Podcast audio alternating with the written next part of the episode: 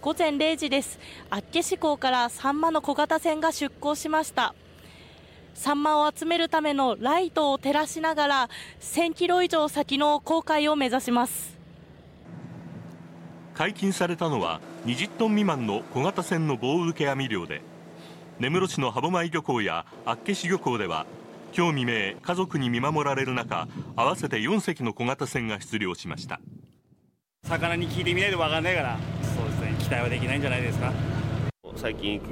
漁獲量減ってきてなかなか食卓に届けることできないので、えー、なんとか一生懸命探して、え届けれるようにと思って、えー、頑張ってきます。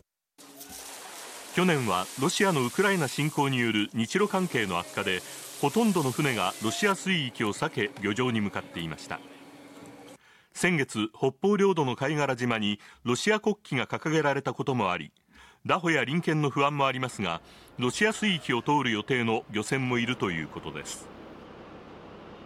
不安が全くないといえば嘘ですけどでもやっぱり行く分には、ね、しょうがないんで